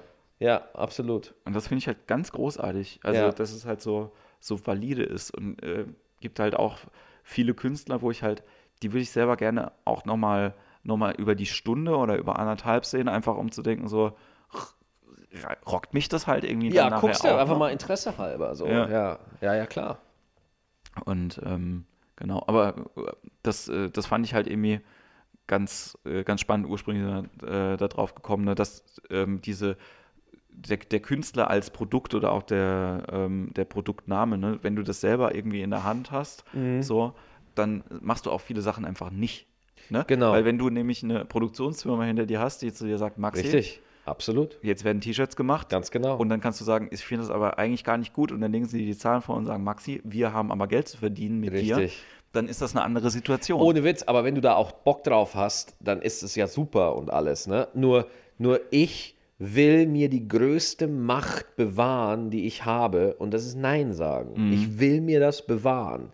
Ich will da keinen Architekten im Hintergrund haben, der mir sagt, ne, du musst dich so und so geben und dann bist du beliebter bei der und der Zielgruppe. Ich habe da überhaupt gar keinen Bock drauf so. Und wenn das halt einfach dann daraus laut, dass ich nie größer werde als das Schatzkistel in Mannheim, wenn es darauf hinauslaufen soll, ja, mein Gott, da würde es mich wirklich stressen, so, aber ich würde mich auch mein Leben lang als Misserfolg sehen, aber dann ist es halt so. Ich, ich glaube, man muss bereit sein, das anzunehmen. Spielst du 250 Termine im Jahr, 100 Leute sind, Ja, ja, ja, ja, es ist schon alles, es ist schon alles okay. ja, Äh, nur wenn, wenn ich in meinen dunklen Phasen bin, dann äh, ist es nicht so geil. ich, ich verstehe das. Also ich kann das total, total nachvollziehen. Ich habe äh, bei, bei mir, äh, ja, Gott sei Dank, weil ich auch noch nicht so tief da drin bin, irgendwie was das Künstlerische angeht im Moment, äh, nicht diese Zweifel, sondern eher so, dass ich äh, denke so, hm, wenn diesen ganzen Veranstaltungen, dann fängst du jetzt was Neues an, hast eine gute Idee für eine gute Show und dann Aber nochmal, nochmal, äh, nur weil das bei mir so ist, heißt das nicht, dass das bei jemand anderen auch so ist. Ich sage nicht, dass das große Zweifeln, wie es bei mir ist, zum Künstlerjob so in dem Ausmaß dazugehört wie bei mir. Das ist überhaupt nicht der Fall, überhaupt nicht. Ähm, ich glaube, dass das Zweifeln immer eine Rolle spielt, so. Das ist klar. Aber ähm, ich auch. Dass, es, dass es unterschiedliche Wege damit gibt, irgendwie umzugehen. Ja. ja? Ich glaube halt, dass, ähm, dass die, gerade wenn man mit, mit Humor irgendwie arbeitet, ist es viel, ähm, viel näher an der Emotion gebaut. Mega. Als das überhaupt auf der Bühne irgendwie wirkt. Und äh, ein gutes Beispiel dafür, äh, wo das auch deutlich wird, ich höre seit zwei Wochen auf Repeat am Tag zweimal das aktuelle Album von, äh, äh, von Gloria, von äh, Klaas Häufer Umlauf. Und das ist so fragil, so emotional, so deprimierend, was er da irgendwie singt. Und dass ich irgendwie denke, so, das, also es macht ihn als Person, macht es mir viel, viel greifbarer und viel Ja. sympathischer. So. Aha. Weil wenn ich Musik machen würde, würde ich wahrscheinlich genau die Musik machen, halt irgendwie. Okay. Ja? Und eben nicht äh, hi, hi, hi, äh, lustig Pop, tralala. So. Also das jede, äh, ich glaube, da gibt es halt ganz viele verschiedene Emotionen, die man irgendwie in sich trägt und die halt künstlerisch dann irgendwie auch immer, immer raus müssen. Und gerade wenn man nur Comedian ist, dann hast du ja keine andere, in Anführungszeichen, Möglichkeit, das zu machen. Ich kann das Gott sei Dank beim Impro. Ne? So, also ich kann auch eine Dreiviertelstunde Mono-Scene halt irgendwie mit, mit Tabea spielen, ähm, wo wir, also es ist dann auch lustig und so, aber dann kann ich auch Sachen, die ich wirklich im Herzen habe, halt irgendwie mit ihr auf der Bühne besprechen. So. Ja. wo ich dann halt irgendwie denke, so, naja, ich bin halt nicht, für mich unzulänglich, ja, wenn das gerade mein Gefühl ist. Und dann redet man halt irgendwie darüber. Und das ist auch cool, so Sachen zu machen. Aber ähm, du hast schon recht, man, ich glaube, du bist auch so jemand, der halt einfach sehr in der, also natürlich durch das, weil du Nerd bist, auch immer viel dich mit dir natürlich beschäftigst. So. Klar, ja. Und damit meine ich äh, nicht nur onanieren, sondern einfach, sondern das ist halt so, ne? Ja. Leute, die, die introvertiert sind und in der eigenen Welt, die denken halt irgendwie auch viel Ja, mega, mega. über, über sich mega. nach. Mein, äh, mein Innenleben, kennst du die Szene, wo, äh, wo der Vulkan in Mordor explodiert? Das, das ist mein, auch wenn ich nach außen total abgeklärt wirken könnte oder souverän, innen drin ist Halligalli, ja, weil ich wirklich die kleinsten Sachen nehme ich wahr und mache das zum Thema und denke drüber nach und es macht mich, ich kann zum Beispiel nicht performen, wenn bestimmte Kollegen im Raum sind. Dann kann ich nicht gut performen. Es, es ist immer ein Thema in meinem Kopf, immer. Und ich hasse mich dafür, dass ich das nicht abschalten kann. So. Ich bin sehr gespannt. Ich bin am Sonntag bei, äh, als Kandidat bei einer TV-Quiz-Show dabei. Cool. Ähm, bei Gefragt gejagt äh, auf der ARD. Muss mal gucken, das ist echt eine gute Quiz-Sendung. Also du Okay. spielst immer gegen so einen Klugscheißer. und, ähm, und ich werde es, ich muss irgendwie gucken, dass ich das aus meinem Hinterkopf rauskriege, Ja. dass es mich so nervt. Die Sendung heißt The Catch in Eng, im Ja. Oder im, im englischen TV und sie haben einfach das Studio komplett nachgebaut, was Mhm. heißt, dass der Jäger auch durch ein großes leuchtendes C läuft. Und ich sehe das jedes Mal Oh, und denke, und Oh, denk irgendwie, warum hat das keiner gesehen in der Produktionsfirma? Ja, ja, so, ja. Und ich weiß, dass ich da stehe, ich darf das nicht im Fernsehen bestimmt sagen, so, aber ich muss da irgendjemand aus der Produktionsfirma fragen, weil ich das die ganze Zeit im Hinterkopf haben werde. So, total anderes äh, Feld, aber dieses, ich beobachte irgendwas, ihr habt keine Ahnung, was das in mir auslöst, wie, was auch so Ja. kleine, kleine Ja. Sachen halt irgendwie sein können, die man wirklich die ganze Zeit mit sich trägt und die halt irgendwie wachsen und so. Und das ist jetzt wirklich ein total banales Beispiel, aber ich, allein wie, wie viel ich darüber nachgedacht habe, über diese, über dieses, über dieses Kack-TV-Studio und die Ja. Leute, die das nicht Aber das ist gesehen ja das haben. Krasse. Für, auf einen anderen wirkt es banal. Aber Ja. das Krasse ist, in deiner Gedankenwelt wird es halt so groß und so relevant und so mächtig, ja, weil du es auch so mächtig machst. Ja, ja. Ähm, aber gerade bei mir ist das, ich bin, äh, also ich habe es vorhin auch schon gesagt, ich mache das jetzt seit ja, 2009, Ende 2009 Ja. so, quasi jetzt sechs Jahre fast so. Nee, sechs Jahre. Ich mache es sechs Jahre und ich fühle mich immer noch wie der größte Amateur. So. Ähm, und, äh, und ich versuche auf der Bühne eigentlich einfach wirklich zum echten Maxi zu kommen. Wer ist das wirklich? So, nicht wer will er gerne sein, sondern wer ist er wirklich? Und das ist die eigentliche Aufgabe. Wer bist du denn wirklich? Denn ich komme aus einer Gastronomenfamilie. Äh, wir hatten einen Familienbetrieb. Da wurde im Hotel immer gearbeitet und nach der Schule gingst du dahin und hast gearbeitet. Das, das war einfach so. Und wenn du Sohn des Hauses bist, dann bist du quasi, dann bist du der PR-Sprecher du, deines Hauses. Das heißt, du bist nie wirklich authentisch, wenn du mit Gästen redest, oder, sondern du, du, du tust immer so, als wärst du stattlich, als wärst du irgendwie, das heißt, da war Fassung bewahren, Kontenance halten, all diese Sachen waren in meiner Familie immer ein großes Thema, nach außen hin, so. Und das schlägt sich in meiner Persönlichkeit halt auch einfach wieder, so, dass ich nach außen halt immer jemand bin, der die Fassung bewahrt und immer, immer äh, sich seiner Emotionen auch nicht zulässt, so. Äh, und das ist oftmals sehr, sehr gefährlich. Ja, hast halt auch viele sagen, also ich denke, bei Giga war es wahrscheinlich genauso. ne? Alter, also, ey, Giga. Wenn das, der, wenn das der Job ist, quasi die ganze Zeit auf Sendung zu sein und halt irgendwie äh, eben gerade, wenn man eigentlich ein, ein sensibler Mensch ist, Total. boah, da hat das ja keinen Platz. äh, alle denken immer, Giga sei voll der geile Job und so. Für mich war das die Hölle. Für mich war es die eine einzige Hölle. Es war, du, du, du fängst da an, du hast da Kollegen, die einfach, ich war da 18. Ja. Ich war da 18, Alter. Man ist nicht fertig in diesem Alter. Man ist Mensch. nicht fertig. so. Und äh, du hast da Kollegen, die alle nicht böse sind, aber die halt einfach mal 10 Jahre älter sind, 15 Jahre älter sind wie du, die aber auch schon 10 Jahre Kameraerfahrung haben, Mhm. die dich einfach platt machen vor der Kamera. Das ist einfach so. Ähm, und das, das war sehr schwer für mich. Das war wirklich sehr, sehr schwer. Äh, was dazu geführt hat, dass ich nach außen noch mehr Abweisung und noch größere Mauern und noch, noch größere Fassaden gebaut habe. Dass ich, dass ich nach außen hin absolut unverwundbar wirke. So. Ähm, es, es war ein Schutzmechanismus. Ich, ich wusste mir absolut nicht anders zu helfen, weil es wirklich keine gesunde Umgebung war für einen jungen Menschen, äh, sich zu finden oder sich auszuprobieren. So.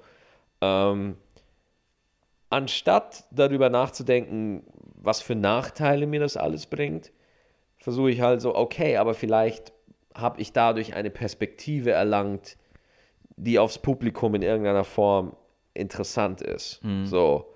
Ähm, denn das ist eigentlich das, was ich wirklich versuche.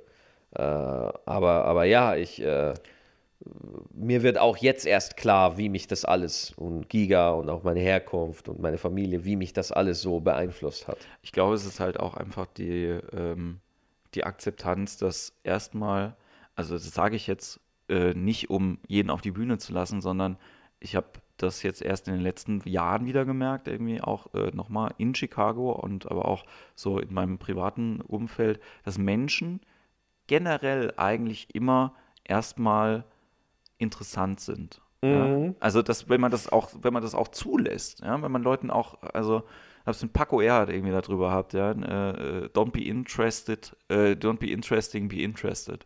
Ja, dass du halt erstmal zuhören solltest, dir. was auch andere Leute, äh, was andere Leute dir sagen. Und wenn du anderen Leuten zuhörst und merkst, was die dir erzählen, was dich selber interessiert, das ist eine unglaubliche Befreiung davon, weil man dann selber freier erzählen kann, weil du irgendwie sagst so, ey, ja, vielleicht interessiert ja wirklich irgendjemand die Story, wie ich, also wie ich in der, wie die Jens Aids gespielt haben in der Schule. Oder Ja. äh, ne, oder vielleicht interessiert wirklich irgendjemand äh, die Geschichte, dass ich mit einem, keine Ahnung, mit einem blauen Werkzeugkoffer in die Schule gelaufen bin, Ja. so, weil Ja, alle Rucksäcke kaputt gegangen sind vorher. So. Also so äh, Sachen, wo ich eigentlich gedacht habe, so, das ist sehr traurig und das, also, äh, ich hatte halt keine schöne Kindheit. Okay. So, weil das, das klingt jetzt blöd, wenn ich das sage, weil von elternmäßig und so war das total super. Aber war halt einfach auch ein Scheiß, ich war einfach ein Scheißkind, so muss man Du warst ein Scheißkind? ich war einfach also hässlich und, äh, und schlimme Brille und so. Okay. Ich habe halt cool sein nicht verstanden. So, ich glaube, das ist halt einfach so ein riesiges Ja. Problem gewesen. Ich, ich war nie cool und werde es nie sein. Das, Aber du bist, du bist zumindest, ähm, gehst du so offensiv damit um, dass man, äh, dass man dir zuhört. Weißt du, das ist halt einfach das, das Ding. Ich habe immer gekämpft, dass mir irgendjemand zuhört. Ich habe nach Relevanz gesucht, halt irgendwie bei Hm. Freunden und das war selten da und vielleicht suche ich das jetzt so ein bisschen auf der Bühne, wobei ich eigentlich nur immer so auch auf den, bei den Geschichten so ein bisschen nach diesem Gefühl suche und das wirst du vielleicht kennen, ähm, mit 14 sich abends treffen und Shadowrun zocken, so halt Ja. irgendwie.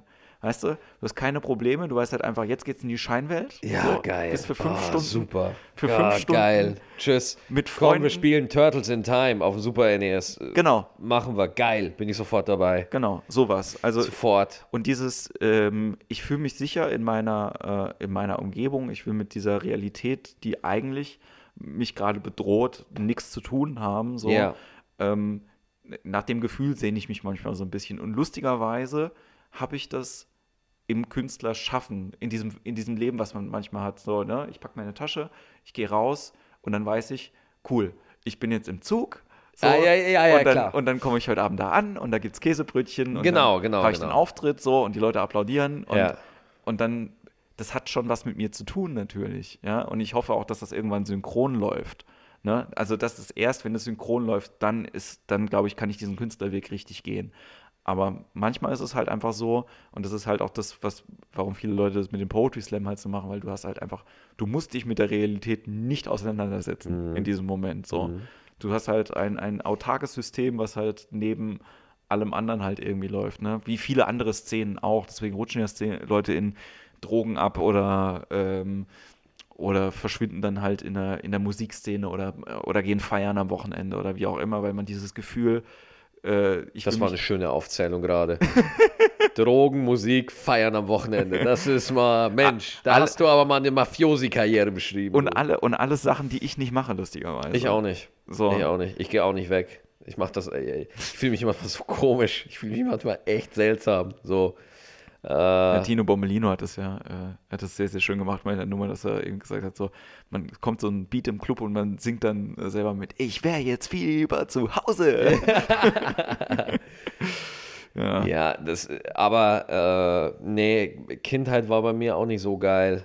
Nee, also müsste ich jetzt, also es war behütet und super und schön so, aber mich begleitet, also wenn ich an meine Kindheit denke, ein durchgehendes Gefühl der Deplatzierung. Also wirklich, ich gucke mich um und sehe die Freunde, mit denen ich damals unterwegs war. Äh, wobei ich da wirklich jetzt nicht meinen besten Freund meine, sondern eher Schulkameraden Ja. oder Kinder aus der Nachbarschaft oder so. Mein bester Freund ist wirklich mein bester Freund. Ähm, und man guckt sich um und denkt sich, mit euch habe ich nichts gemein. Ich meine das ist nicht böse. Ihr seid da nicht schuld dran, ich bin da nicht schuld dran, aber ich habe mit euch einfach interessenmäßig jetzt nichts gemein. Heute würde ich das anders sagen, ja, aber das war damals mein Durchgängig, ich bin hier falsch, das, ist, das kann nicht sein äh, und habe relativ schnell die Bühne gesucht. Also ich bin re- ganz schnell die Bühne, ganz, ganz schnell. Wirklich, weil ich, ich habe ich hab mir damals schon gedacht, so, auch als damals mit 16 ist meine Schwester beim Autounfall ums Leben gekommen, so, Oh. auch als ich mir da dachte, so, äh, okay, wenn, wenn ich diesen Albtraum, den Ja. wir Leben nennen, in irgendeiner Form erträglich für mich machen kann, dann Ja. ist es, wenn ich auf die Bühne gehe. Das ist das Einzige, weil ich habe keinen Bock, dass ich irgendwie eine Lehrstelle in einer Bank annehme, die mir mein Opa, was irgendwie jeder macht. Jeder hat einen Onkel und einen Opa, der, wa der wartet, bis man in die Bewerbungsphase kommt und sagt, du, ich kenne doch nur einen bei der Bank, bei dem du nur anfangen kannst, ne? Und deswegen, äh, das Einzige, was ich mir machen, was ich wirklich machen wollte, ist so, äh, es gibt da für mich keine Diskussion. Ich werde auf Ja. die Bühne gehen. Es gibt für mich keine Diskussion. Und das ist diese, diese Endgültigkeit, ähm, mit der ich, die, die sich auch aufs Publikum überschlägt. Ja. Äh, dieses, ich stehe hier und es gibt nichts, was ihr dagegen tun könnt. Ja, nee. Also ich glaube auch, äh, also ich äh, will da jetzt gar nicht großartig nachfragen, äh, wie, das, wie das war mit deiner, mit deiner Schwester. Und es Ja. sind halt auch viele, es, es spielt ja auch, wenn du auf der Bühne stehst, keine Rolle, was du, ähm, also ich glaube doch, manchmal spielt es eine Rolle, was du durchgemacht hast. So, das, äh, das, Ja. das, ist, das ist schon, das ist schon Mhm. wichtig. Ich meine nur, ähm, wie soll ich das sagen, so äh, akute Traumata halt irgendwie auf der Bühne zu verarbeiten oder halt irgendwie Sachen, die früher passiert sind, ähm, sind, äh, mir hat ja jemand mal gesagt, so, ne, Kunst kann therapeutisch sein, so versuchen Ja, nicht in der Fürs Kunst, Publikum aber, Ja, ja. nicht für den Künstler. Genau. Es ist nicht mal, meine Aufgabe auf der Bühne ist es nicht, meine Traumata irgendwie zu verarbeiten. Das ist Ja. nicht mein Job. Und ganz im Ernst, ich habe lange überlegt, ich konnte an dem Todesfall meiner Schwester konnte ich bis jetzt keinen Humor entdecken. Mhm. Ich suche, aber ich finde nur Tragödie und Schmerz. Ja. Und aus dem Grund lasse ich es einfach. Ja. So. Das ist ein Teil von mir, es, äh, es definiert mich, äh, also völlig äh, ohne Zweifel so. Und vor zwei Jahren hätte ich das auch niemals erzählt. Aber Ja. ich denke mir, wenn ich weiterhin mit, mit, mit diesen Sachen irgendwie, ähm, wenn ich nach außen hin versuche, perfekt zu sein, werde ich kaputt gehen. Ja. Und seitdem habe ich auch das Gefühl, dass mein Stand-up ein bisschen besser geworden ist. So. Also ich habe dich ja zwischendrin einfach zwei Jahre nicht gesehen auf der Bühne. So. Und als ich dich im Schatzkistel gesehen habe, da ist mir echt so die Kinnlade runtergefallen. okay. So, ich habe klar, ich habe mal einen Fernsehauftritt von dir Ja. gesehen und bei, bei YouTube irgendwelche Sachen, aber ich Ja, habe dich ja. einfach live nicht gesehen. Ja. Und ähm, weil was ich halt gedacht habe, so halt so, ich abgespeichert war, waren halt irgendwie die Auftritte, äh, die, wir- der eine, den wir zusammen gemacht haben, oder halt irgendwie auch mal andere Sachen in der Ui-Show oder äh, ja. solche, ja. Solche Sachen, ne? Und mit dem alten Programm. Und ähm, ich, ich finde es halt, ähm, man hat so das, nicht das Gefühl, dass man dich persönlich kennenlernt. So. Ja. Aber ich, äh, ich weiß, was, was für ein Typ da oben, äh, da oben ist. Und Ja. das, das ist, glaube ich, auch das, was ich halt irgendwie äh, schön und kein, und es ist kein, kein absonderlicher Typ, den man, äh, also nicht der Nerd halt irgendwie, wo alles über diesen Mhm.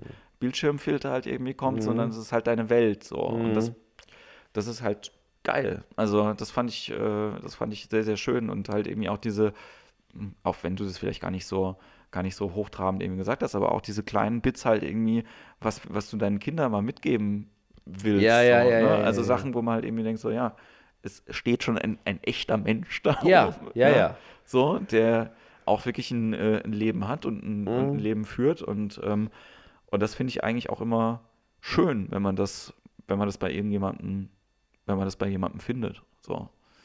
Also, ich will nur sagen, ich bin sehr, äh, ich würde dir sehr wünschen, dass du noch mehr annimmst, dass, äh, wenn man einen Job gut macht, Mhm. ja, dass auch äh, eigen, eigenes Lob manchmal Ja.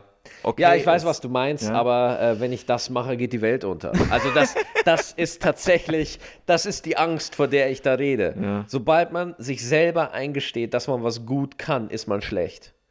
Das, das ist die gefährliche Verankerung ich, in ich meinem würde, Kopf. ich würde, ich würde, ähm, ähm, ich würde dir so ein bisschen recht geben. Einer meiner äh, Chicago-Lehrer, der leider gestorben ist, auch dann irgendwie, Mhm. ähm, der hat ähm, gesagt, so, wenn du, wenn du das Gefühl hast, du kannst gut, dann Ja. such dir irgendwas anderes. so.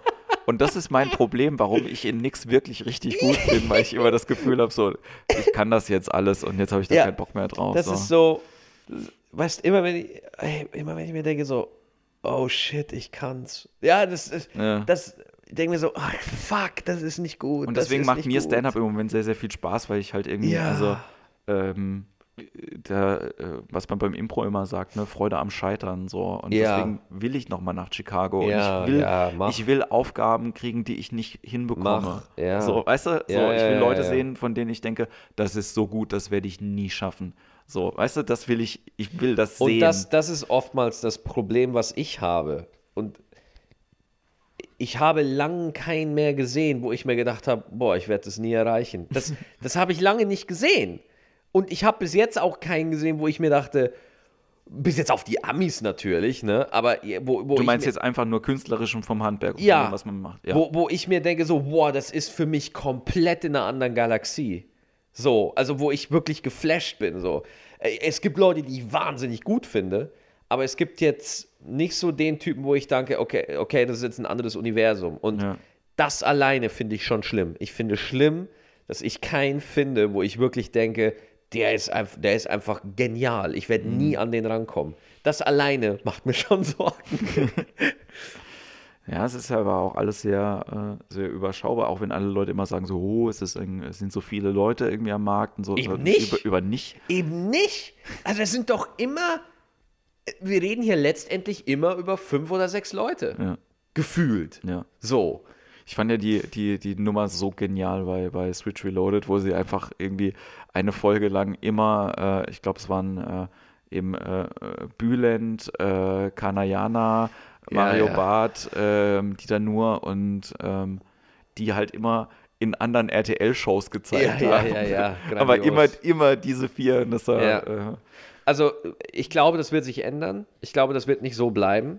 Der Job, den die, die neuen Comedian, die junge Generation, wie man es so ominös sagt, also da- dazu zähle ich einen Ingmar, äh, mich, äh, ist gut, dass du dich als Zweiten nennst. Ja, äh, äh, äh, Allah, äh, dann die Riege so dahin, Costa, die jetzt so alle nachkommen. Äh, äh, Auch Lena, Tané ja, und so, so. genau, so, ne? Ähm, äh, unser Job ist es, zu marschieren. Das ist unser Job. Wir müssen so gut werden, dass wenn einer sagt, boah, ich finde deutsche Comedy so scheiße, dass der andere dann sagt, Moment, ich habe da ein Video, Guck dir den mal an. Guck So- dir die mal an. So ging es mir vor zwei äh, Jahren, als die Leute genau das gesagt haben. Dann habe ich dann den, den Clip von Joachim Hahn gezeigt. Ja, ja, Und ja. hab gemeint, klar. so, guck dir das an und wenn du dann noch sagst, dass das scheiße ist, dann können wir diskutieren. Dann können wir diskutieren. Ja, ja, ja, ja, aber nicht pauschal halt irgendwie das sagen. Und es ist so lustig, dass ich jetzt halt irgendwie, ähm, also auch Leute, bei denen ich, denen ich, ich jemandem auf YouTube gezeigt habe, ja, wo, der sich dann freut, wenn man sich selber bei dem meldet. So, das finde Ja. ich halt so geil Ja, ja. eigentlich. Ne? Es ist, äh, dass du bei mir auf dem Sofa sitzt, finde ich großartig. ja? So, jetzt nicht, weil, also das geht nicht in die, in die Riege von ähm, Fanboy, was ich natürlich auch bin, sondern Nö, eher dieses, nö.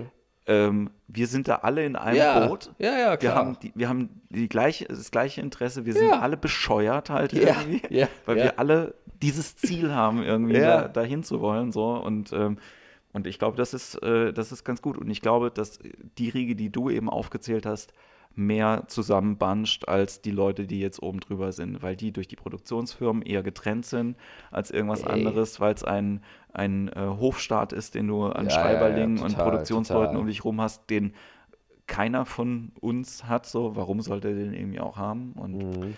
ich glaube eben, dass dann noch viele gute Sachen rauskommen. Und ich, ähm, ich bin ja, das ist ja meine, meine Vision irgendwie noch, ähm, was, was passiert eben, wenn äh, nicht nur Stand-up gemacht wird, so, sondern wenn auch noch andere Mischformen halt irgendwie sind. Ich bin ja, Ja. auch so ein Fan von Saturday Night Live, einfach weil Ja. es so viele verschiedene Sachen sind, die da gemacht werden. Das ist schon geil, ja. Und ähm, das, das würde ich mir sehr wünschen, dass das halt noch passiert. Und ich hoffe, dass ich einer von denjenigen sein kann oder werde, der, wenn sich mal vier Leute zusammenfinden, die sagen, wir haben Bock, was zusammen zu machen, dass ich zumindest sagen kann, okay, wir machen eine Woche Workshop und danach seid ihr vier A ein Team und B, egal was auch ihr immer ihr auf der Bühne macht, es wird sehr, sehr lustig werden. So, so, weil ich halt diesen Filter jetzt genauso lange halt irgendwie trainiert habe, wie du deinen Stand-up-Filter. So, weil ich halt, es gibt auch keine deutsche Sketchgruppe, die gut ist. das ist krass, ne? Keine. Es ist so krass. Es ist so krass. Du hast immer nur irgendwie so so eine zusammengecastete Scheiße. Du hast, also selbst Duos sind nicht viele. Also es sind wirklich nicht viele. Es gibt Ulan und Bator, die jetzt halt irgendwie Ja. äh, Lach und Schieß jetzt dieses neue Ensemble gegründet haben. Mundstuhl gibt's noch. Mundstuhl als Badesalz. Badesalz, als Ensemble würde ich noch so äh, Onkel Fisch. stimmt. Also es gibt ein paar Duos, Ja. ja, Ja. aber so jetzt wirklich ein Ensemble, die Comedy-Stube in Tübingen würde ich jetzt noch sagen, das ist ein Ensemble, die regelmäßig halt neue Sachen Wobei ich da ein paar Sketche von denen gesehen habe, die sind echt gut. Ja, ja, ich sind meine, sehr gut. ich meine ja, das sind, das sind ein paar von denen, die man kennt und wo das, Ja. wo das gut ist. Wie heißt die? Äh, Helge Thun? Helge, Helge, ähm, äh, Helge und Udo, Ja, da ist ja Christine Braillon noch dabei. Helge und das Udo, glaube ich. genau, halt, die Jakob sich. Nacken ist da noch irgendwie mit im ja, Ensemble. ja. Und ähm, ja, also das sind, es gibt halt ein paar, aber das ist so vereinzelt und das ist alles auch eine Riege, die sind alle 15 Jahre älter als wir. Ja, ja. Ja, stimmt, ja, ja. Und wenn ich, Weil es wird, Unterhaltung wird ja in Deutschland nicht als Schule gesehen. Das ist ja das Krasse. Es wird ja nicht etwas. Die Leute glauben ja wirklich, wir gehen einfach nur hoch und labern. Ja. Die glauben das ja wirklich. Die glauben ja nicht, dass da ein, eine Philosophie, ein Gedanke dahinter steckt. Und das müssen die auch nicht begreifen. Das müssen die auch nicht. Nur in, in Deutschland gibt es halt kein Juilliard. Ne? Klar, es gibt Ernst Busch, ne? aber come on. Ne? Also das, und wenn, wenn ich versuche, jemandem zu erklären, was ich da, oder wo ich da war, die Leute haben Second City vielleicht mal gehört in, in Chicago, aber wenn ich sage, Io, dann heißt er meistens schon Mockridge, wenn er schon davon gehört hat. Ja, Also, ja, ne? genau. Und wenn ich und wenn ich dann aber sage, ich war bei IO und sage, äh, habe ich noch nie gehört und dann sage ich ja, ist okay, dass du das nicht gehört hast, so weil es ist halt innerhalb von USA äh, auch nochmal Arty, ja, aber wenn du dann guckst, wer dann da war und du und du einfach siehst so, fuck, ey, jeder Comedian, den ich aus dem, den ich kenne, War da. war da und hat das gemacht so Ja. und äh, dann Und, und wenn du, wenn du auf der gleichen Schule warst wie Jerry Seinfeld, dann ist der Wunsch, Comedian zu werden, liegt schon mal näher. Ja, ja. Ne? Und ich meine, du musst dir doch nur eine Folge von Inside the Actors Studio angucken und du merkst, was für eine andere Welt das ist. Ja. Wo hast du einen Ort, wo Künstler Künstler sein dürfen, wo die einfach mal nur reden können und, und erzählen und wo, wo, wo sie ihre Liebe zu dem, was sie tun, auch mal Ausdruck verleihen können? Kollege von mir habe ich ähm, weiß nicht, ob ich es im Podcast schon erzählt habe, ein Kollege von mir war vor ein paar Wochen in LA im Studio von Cartoon Network Okay. und hat halt gemeint, so, es war halt so krass, weil es waren, also sie haben, der, die, bei der Führung haben sie gemeint, wir haben halt das Problem, wir haben halt nur Nerds hier. Wir haben halt nur Leute, Geil. die halt die ganze Zeit irgendwie da sitzen. Deswegen haben die in jedem Stockwerk so verschiedene Essensbereiche, damit die Leute sich da treffen und sich über ihre Ideen austauschen. Cool. Weil sie gemeint Gute haben, so, Idee. Das ist, wir haben nicht das Problem, dass wir keine kreativen Leute da haben. Wir haben nur das Problem, dass diese kreativen Leute denken, sie müssen so viel abliefern und ich muss den Job halt irgendwie so machen, dass sie sich nicht mit anderen Leuten austauschen. Und das Ja. wollen wir eigentlich. Wir wollen, dass die Leute sich austauschen. Ja. Und ähm, das hatte er mir erzählt und dann kam quasi gleichzeitig von der XOXO-Messe, ich habe das auch geteilt neulich, die ähm, ne, so eine, wie heißt das, eine Keynote von der Tussi, die Bojack Horseman erfunden hat. Ja. Und das war so inspirierend. Guck dir das mal an. Das Ich habe das gesehen, äh, wo, wo die auch über die Zweifel und so weiter genau, spricht. genau, ja, ja, ja, genau. ja. Und aber auch gesagt, ich habe einfach immer gemacht. Ich habe einfach immer weitergemacht. Einfach immer machen. Das ist es halt einfach. Ne? Also nicht in diesem Künstlerbild verloren gehen, ja, man, ja, ich zweifle, das ist so geil. Nee, sondern machen. Weißt du, egal wie schlecht es mir geht, am Ende muss einfach ein gutes Set stehen. Ja. Und, ähm, und ich glaube einfach, dass da noch viel, viel bei rauskommen kann. Und ich fände es wirklich sehr, sehr, sehr, sehr spannend, was passieren würde. Ich habe es Usus äh, gesagt, als ich mit ihm geredet habe, gemeint so, ich fände es super spannend, was passieren würde, wenn man euch Rebels was zusammen machen lassen würde. Ja. Ich fände es super spannend, halt irgendwie wirklich eine, eine deutsche, gute Sketchgruppe halt irgendwie an, an den Start zu kriegen, die, und das ist die Challenge, nicht mit Schreibern zusammenarbeitet Ja. sondern einfach Leute, die fähig sind, selber lustig zu sein. Chappelle Show. Ja. Ja, so sowas in die. Ach, Dann bist du aber im Olymp, ne? Dann, dann, äh, also Chappelle Show oder Living Color oder so, das sind ja schon die ganz großen Dinge. es gibt ja, es gibt ja auch, also es gibt das Internet, ja? so man hätte auch die Möglichkeit als Produktionsfirma sowas auch abzufilmen und halt irgendwie zu zeigen.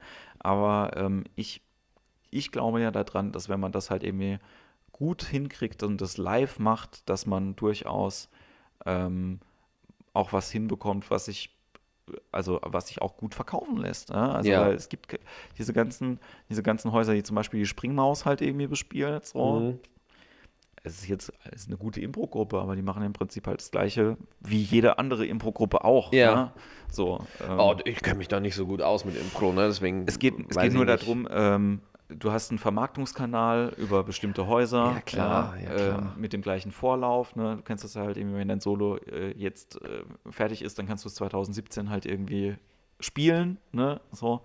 Und ich hätte einfach nur persönlich Bock drauf, irgendwie einfach auch mit Leuten zusammenzuarbeiten, wo ich weiß, dass die Arbeit lustig ist und dass es innerhalb von kürzester Zeit ein sehr, sehr gutes Produkt halt irgendwie Mhm. rauskommt, was man jetzt noch gar nicht irgendwie abschätzen kann, was Mhm. das ist. So. Und alles, was die Leute machen müssten, wäre ehrlich sein, was glaube ich sehr, sehr schwer ist.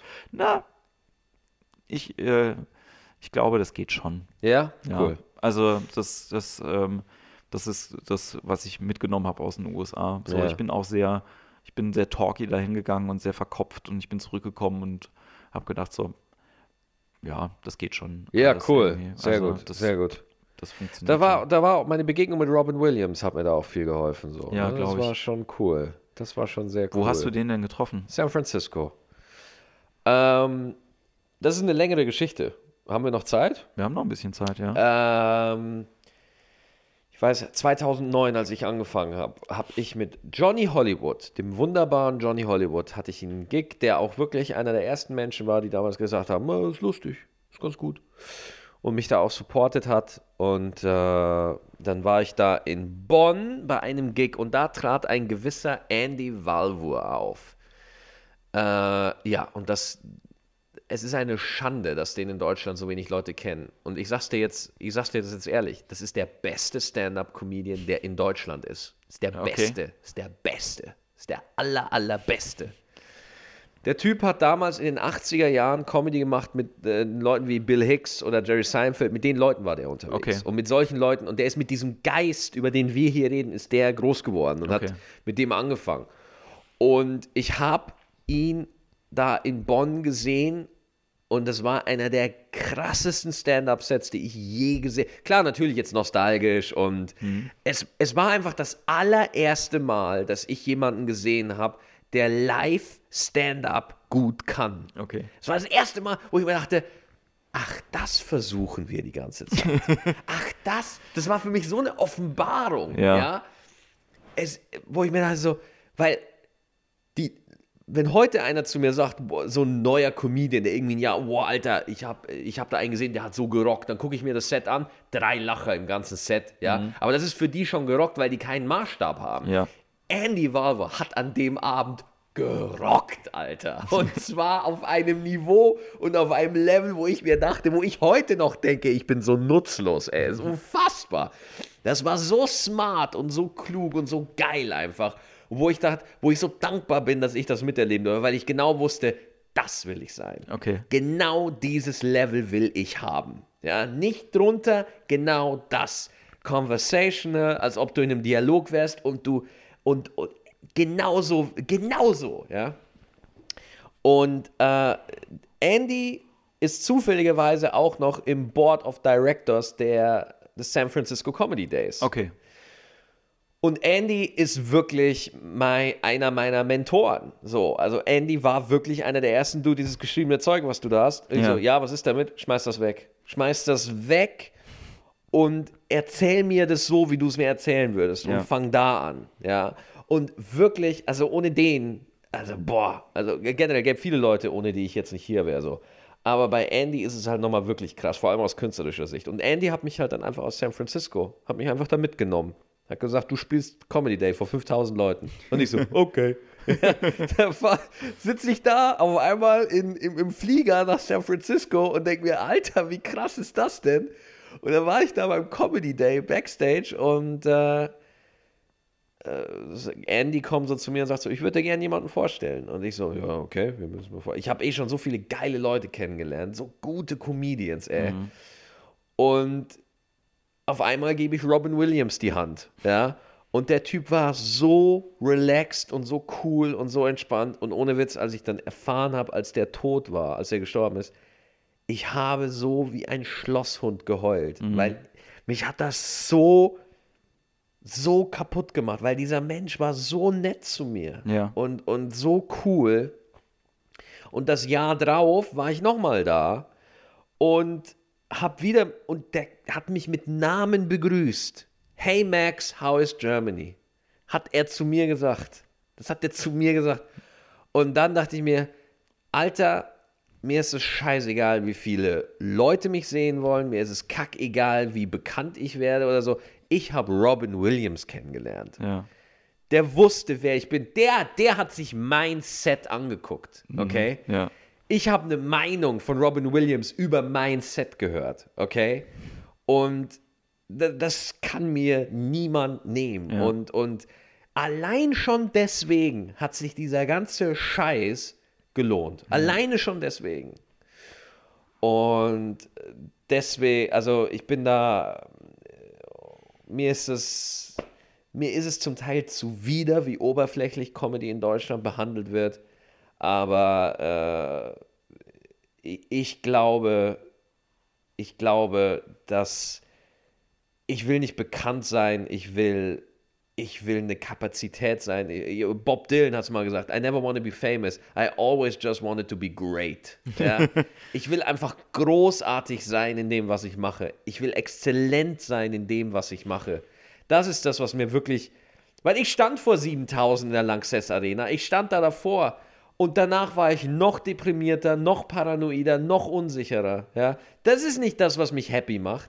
Das, was mich happy macht, ist, ich habe ein Bit über meine Sonnenallergie und ich habe dafür endlich eine gute Schlusspointe gefunden. Das, das ist es, was mich happy macht. Das ist es, was mich in irgendeiner Form normal macht. Ja? Und aus dem Grund versuche ich, das so konkret und so präzise und so leidenschaftlich wie möglich durchzuziehen. Das äh, sind wunderschöne Schlussworte. Nein, nee, also äh, ich, ich ähm, war neulich zu Gast bei einem anderen Podcast und der hat gemeint, so, ich höre dir halt gerne zu und deswegen stelle ich nicht so viele Zwischenfragen und äh, ich höre dir halt einfach auch sehr, sehr gerne zu und ich äh, würde sagen, wir machen den Sack zu. Maxi. Vielen Dank, mein Lieber. Ich habe mich sehr, wirklich sehr auf diesen Podcast gefreut. Wirklich. Ich habe mich wirklich auf dieses Gespräch gefreut. Ich, ich habe mich auch darüber Super. gefreut und ich hoffe, es war nicht das letzte. Definitiv nicht. Wir äh, werden uns wiedersehen und egal auf welchem Kanal ihr das jetzt auch gehört habt, äh, wir beide sagen Dankeschön. Dankeschön. Und ähm, äh, ja, wenn ihr, äh, wenn ihr bis jetzt äh, Fans von Imperium für Dummies seid, abonniert äh, Gstettentime. Danke sehr. Genau. Und äh, andersrum vielleicht auch. Und ähm, genau, ich hoffe, wir hören uns alle äh, bald wieder. Bis dahin, habt eine gute Zeit. Macht's gut. Tschüss.